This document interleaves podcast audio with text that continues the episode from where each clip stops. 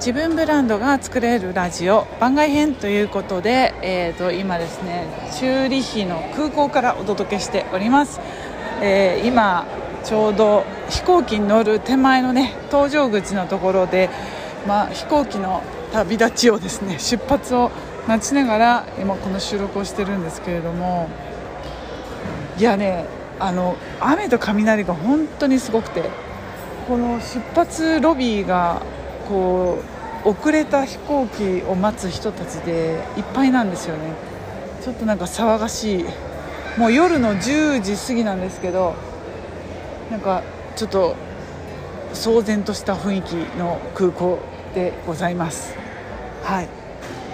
さて今日のテーマはですねえっ、ー、と何でも旅行は出張になるということでお話ししたいと思います。そう。私ねこのマインドが変わったんですよね。今まではまあ旅行は旅行で会社からねお休みをもらってしっかり。でその調整をするのも結構大変だし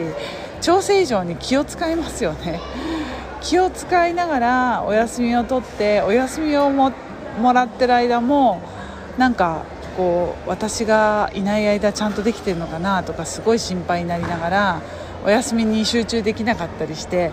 で、えー、途中ね会社のメールとか見ちゃったりなんかしてそして最終的にあの急いで帰ってきてで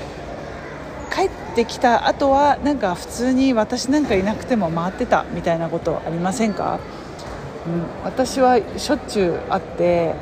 でここつい最近までもそんなマインドだったんですけれども、えーと今私はあの企業の自分の活動とえーと、会社員スイスの企業企業スイスの企業ですね。企業。会社の方ですね。のあのお仕事と今両立してやっているんですけれどもそれによってねすごくバランスが取れるようになったっていうのがあります。なので今回のシンガポールセミナーは、まあ、半分あの旅行なんですけど私の中では出張っていうイメージがすごく強くて、まあ、あの旦那さんも一緒に連れてくんですけど、まあ、旅先の、あの旅行を楽しみながらその中で仕事をするっていう自分の仕事をするっていうことでその旅そのものがコンテンツになるっていうことですね。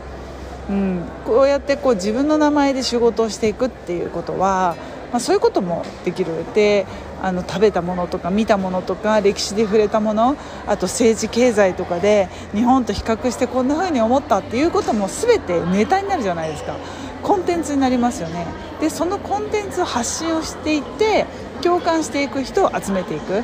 で集めていっていずれはその人たちがお客様になっていくっていうそういうループを作っていくっていうことを最近すごく強く感じてるんですね。なのでこれは旅行ではなく出張です。はい。皆さんもインスタでねお仕事でインスタ発信をしてる人は仕事なのであの経費として全部使っていいんじゃないかなって私は思っています。でもねこういうマインドになったあのきっかけは、まあ、ずっとあったんですけど、まあ、一番ガツンとこう影響を受けたのはこの間、えー、6月にお会いしたあのインフルエンサーの、えー、小田切朝木さんと,、えーと、私の師匠でありますプロジェクト F コミュニティの、えー、代表されている大東めさんの、えー、オフの時間の過ごし方を見た時にすごい思ったんですね。まあ、オフとオンが、まあ、ないんですよねはっきり言うと。なんだけど私の目にはオフが全部オンに見えたって分かりますかねなんかこう初めて来たイタリアの、えーと、湖畔の小さな村で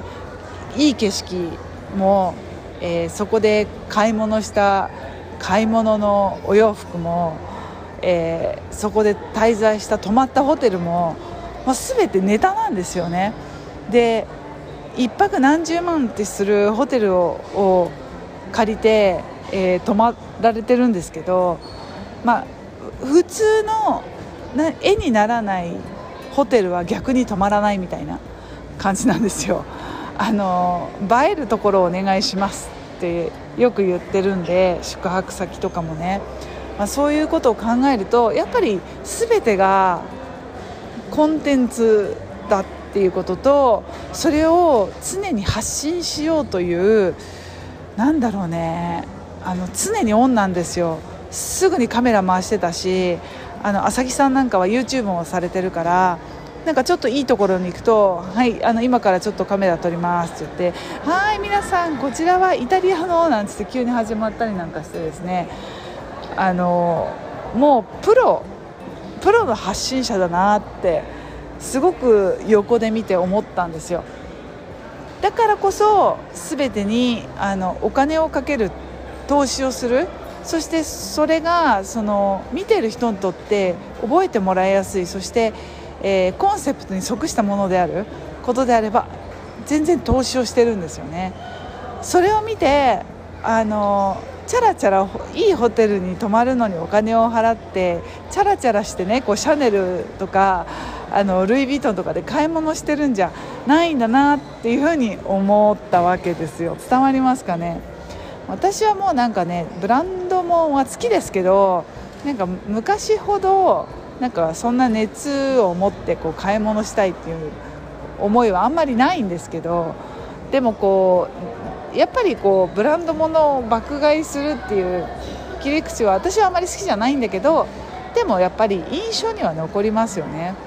そういう尖ったコンセプトで見せていくものは全て、えー、コンテンツでありそれにかかる費用は全て経費っていうそういう考えをねあの学んだのであの改めて何て言うんでしょう私も今回のシンガポールセミナーでかかる、えー、出費は全て経費というつもりでそしてなるべく発信のね、えー、活動を意識した、えー、旅にしたいなというふうに思っています。うんまあね、夫さんがいるとねなかなか気を使ってしまって発信ができないっていうのがあるんですけど、まあ、そこら辺の、ね、プライベートを見せていくことこそが、まあ、申請高取百合子の新しいコンセプトになるんじゃないかなというふうに思っているのでぜひインスタもブログの方もお楽しみにいただければと思います。そしてね一番ちょっとね秘蔵、えー、動画もしくは写真を出そうと思っているところがね公式 LINE になります、えー、こちらのポッドキャストの概要欄にリンクを貼っておりますのでそこから公式 LINE のあのリンクを、えーポチッとしていただきますと簡単に登録ができるようになってますそこから最新情報が受け取れるようになっておりますし公式 LINE はねまたちょっと別の発信の仕方をしておりますのであのもうちょっと知りたいよみたいな方がいらっしゃいましたらぜひぜひそちらから登録の方をお願いいたします。はいえーと、私はですね自分の名前をブランドにして仕事をする仕方っていうことを常に発信をしてきているんですけれどもあの今後もね、えーとまあ、今年がね私40代最後なんですよなのであのできる限りの力をね振り絞ってあの私の、えー、活動をね見せていけたらなというふうに思っております。はいということで最後まで聞いていただきありがとうございました。次の投稿はシンガポールからお届けする予定ですのでぜひぜひお楽しみに。またねチュース。